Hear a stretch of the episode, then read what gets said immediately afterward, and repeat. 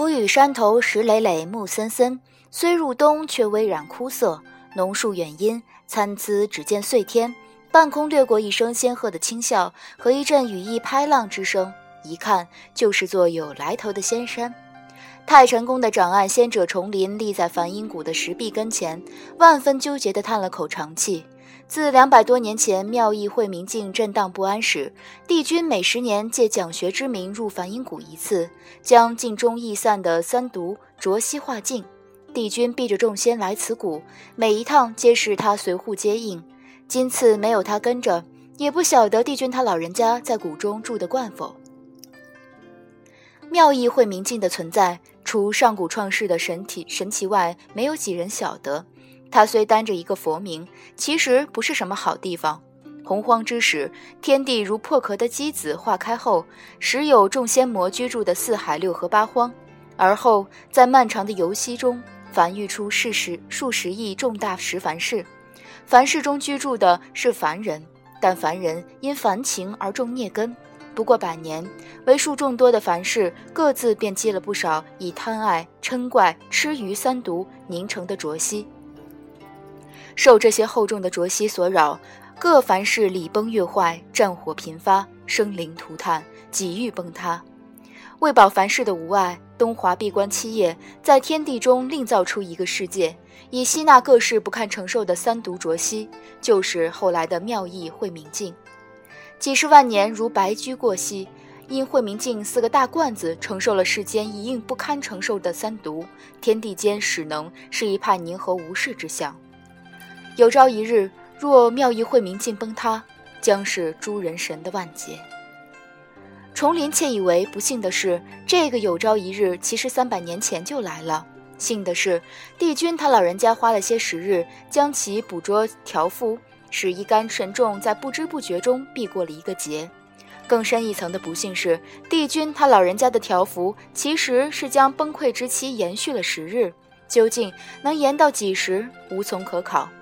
且这两百多年来，慧明镜中的三毒浊息竟开始一点点的朝外扩散。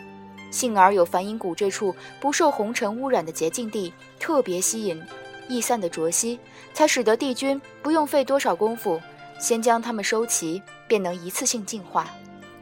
也幸而比翼鸟的体质特殊，这些三毒浊息不为红尘浊气那样对它们有害。重林扶着石头再叹一记。许多人误以为帝君他老人家避世太成功是在想着轻浮，当然，大部分他老人家的确是在养着想着轻浮，但这等关键时刻，帝君还是很中用、很靠得住的。今日重林在此叹息，并不是只为这些天地的大事。帝君今日有个地方令他十分疑惑，因昨日西天梵境的佛陀大驾，明里同帝君吞经，暗中实则在讨论着慧明镜一事。他作为一个忠心且细心的仙仆，感觉这等涉及天地存亡的大事，两位尊神必然要切磋许久。那么今日原定去梵音谷讲学，兴许会有耽搁。从前也出现过原定之日帝君另有安排的情况，皆是以其他仙伯在这日代劳。于是他忠心且细心地传了个话至梵音谷中，临时替换一位仙伯带帝君讲学。今日，他同宫中善茶事的仙伯二人齐驾云来的浮羽山巅，却瞧见帝君他老人家仙姿玉立，已站在浮羽头浮羽山头上，正抬手劈开一道玄光，顺着那玄光引入梵音谷中。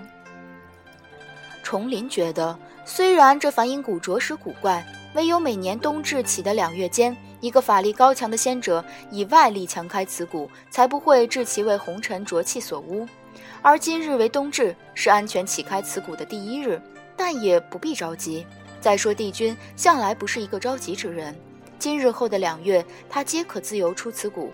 但他老人家竟抛开上做客的太晨宫中的佛祖，不远万里跑来浮羽山，难道就为了能第一时间遁入谷中，给比翼鸟一族那窝小比翼鸟讲一讲学吗？他老人家的情操有这样高洁吗？